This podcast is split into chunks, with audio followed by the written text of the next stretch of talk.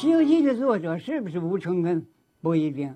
关于《西游记》过去的说法，呃，弄混乱了。呃，明朝有一个大道教的教主，叫做丘处机，呃，长春之人是怎么的啊？他做了一部《西游记》，人家那是真正的讲道教的事情，恰好那个名字相合了，于是乎呢，把《西游记》的作者给了这个这个楚，这个丘真人，哎，这个完全是附会，这个大家学者早就辨明了，我不再多说。刚才我说了，有人把那个丘处、丘长春、丘丘处机附会上，后来又把这个吴承恩附会上。这是一个吴承恩的文集里的呢，列的一个书目叫《西游记》。你这个《西游记》是不是就这小说？没法证明。古人呢喜欢呢游览天下，比如说徐霞客，游览了整个天下名山大川，做了一部书。它可以叫什么游记？现在就叫《徐霞客游记》。那吴承恩要在西部游了一回，做了个《西游记》，他还又游了某某部分叫什么游记？你怎么证明他是《西游记》的作者？这都还在悬着。《西游记》什么性质呢？恐怕也有也有包含着这个积民间积累啊，民间积累。我记得我看过一个照片，好像就是说元代那个磁州，河北省南部磁州是古窑，磁州烧的那个瓷枕，古代那个枕头是是硬的，像个元宝。瓷枕上都有画，上面就有这个唐僧取经，可见在元代的时候，这《西游记》的故事已经很盛行。当然。元杂剧里边写《西游记》的故事也有了，那这个就不再说了。可见《西游记》流行的民间，恐怕至少也就是从唐代以后已经就开始了啊。这个呢都是专题研究，我不多说。唐僧是《西游记》中的重要人物，他俗姓陈，小名江流，号三藏。他是遗父子，由于身世离奇。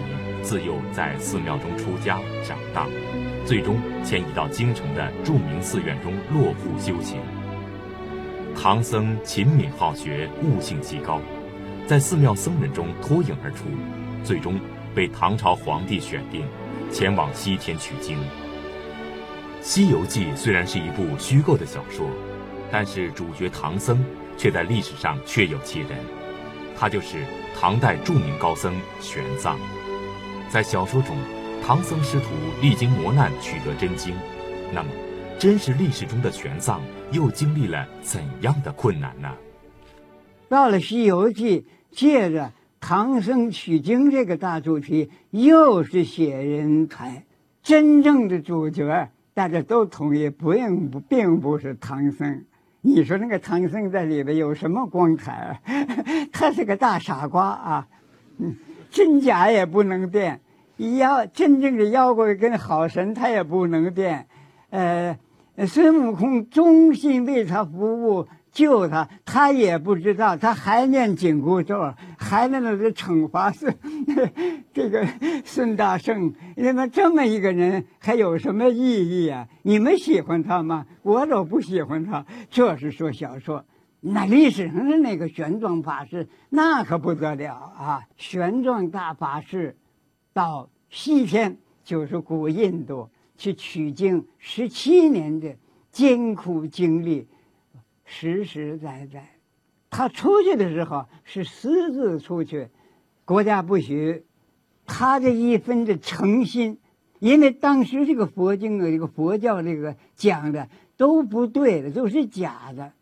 他要去寻求真的，这到底是怎么回事？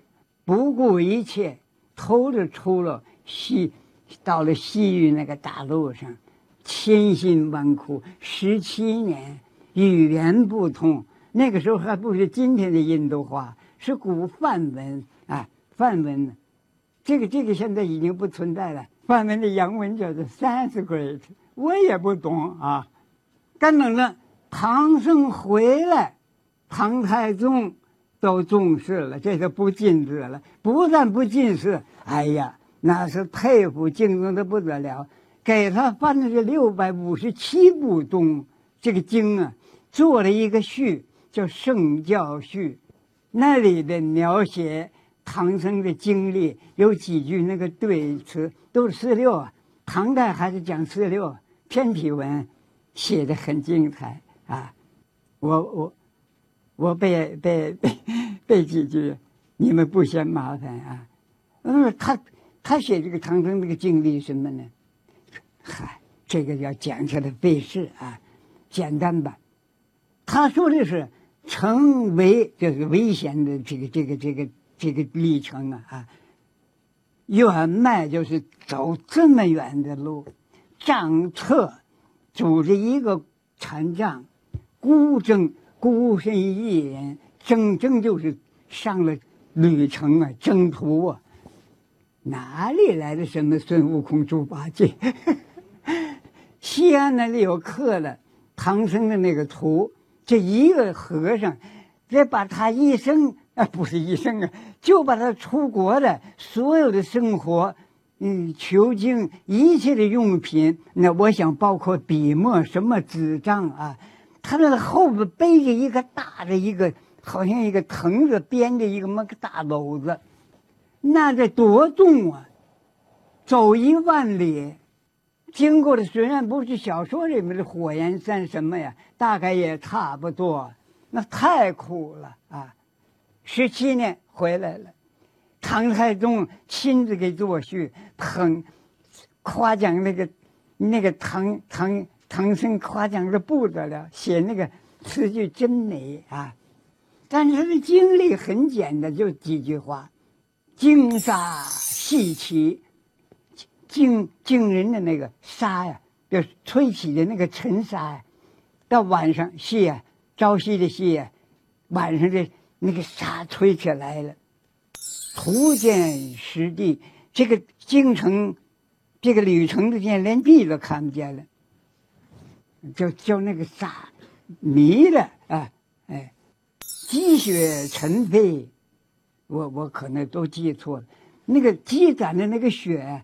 早晨的飞，金沙是晚上细起，积雪是早晨呢，也有风刮着飞，嗯，空外弥天，天空呢，你这个积积攒的那个雪，它吹起来，连天空都看不见了，仅仅是这么四句话。说成那个艰苦，没有这些，呃，这个，这个，呃，白骨精、牛魔王，没，没有这个，这都是文学家、小说家用他天才的智慧创造出来。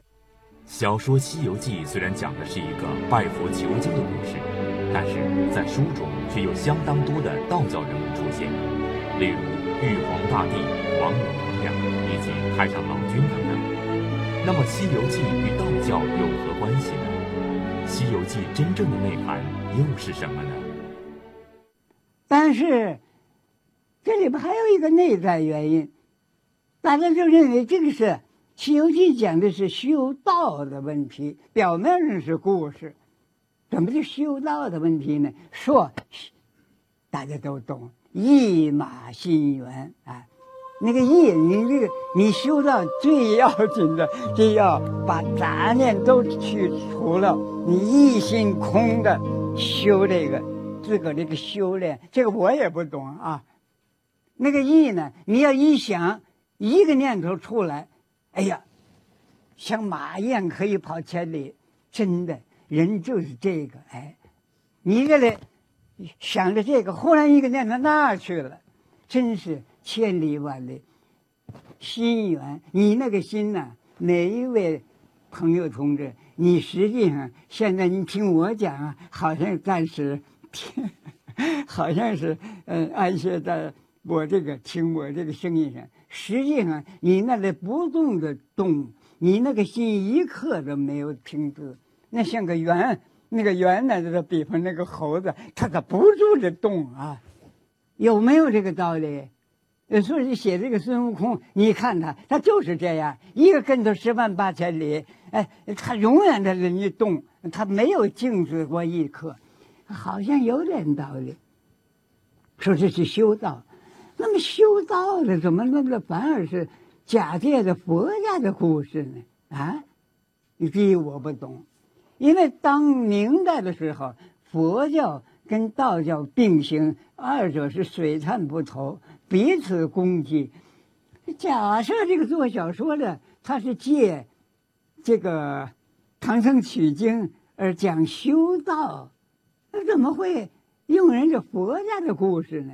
哎，第一我想不通这个问题，我解决不了啊！我今天不是要来解决这个问题，我说，呃，和大家提一提，你看看这里边还有这么个问题。但是真正的，我对《西游记》的理解，这是一，就是一份求真，求诚啊。唐太宗我刚说的那个《圣教序》里边也说了。结尾续真，开枝后学。唐僧不顾一切的艰难辛苦，十七年的受罪，在外面九死一生，回来是为了什么呢？结尾把那个原来流行的那个假佛教的说法给你解除，续真，续上这个真正的求来的这个真正的佛家的真经。那他是求一个真，伪啊就是假呀啊，所以《西游记》的真精神，我认为是在这两个字。再一个就是诚，那百折不回，哎，我遇见再艰难，我受了那个不可言状的罪，我也没有顾虑我个人的，我是苦还是乐，一直坚持到底，回来了，哎，几百部经。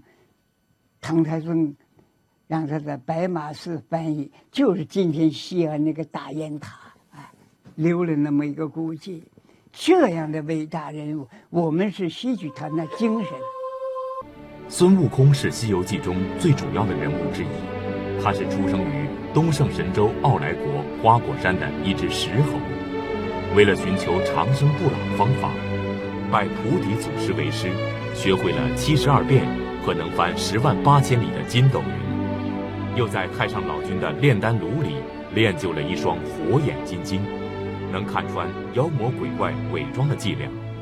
自封齐天大圣，曾经大闹天宫，最后在如来佛祖的点化下护送唐僧西天取经。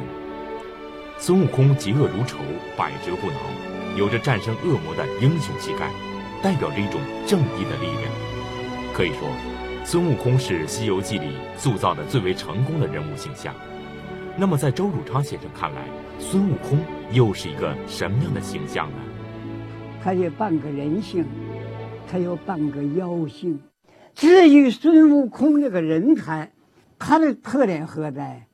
这就连上了《红楼梦》。您听了我这个话，奇怪，孙悟空怎么跟《红楼梦》有关？这个人才，又是人又是妖，妖是不好听的话呀，但是我没有说这个没有恶意啊。这个他本来不是个真正的人，说的难听点，它是个动物，是个兽类。但是呢，这个猿猴跟人比较接近，这是大家生物学的常识啊。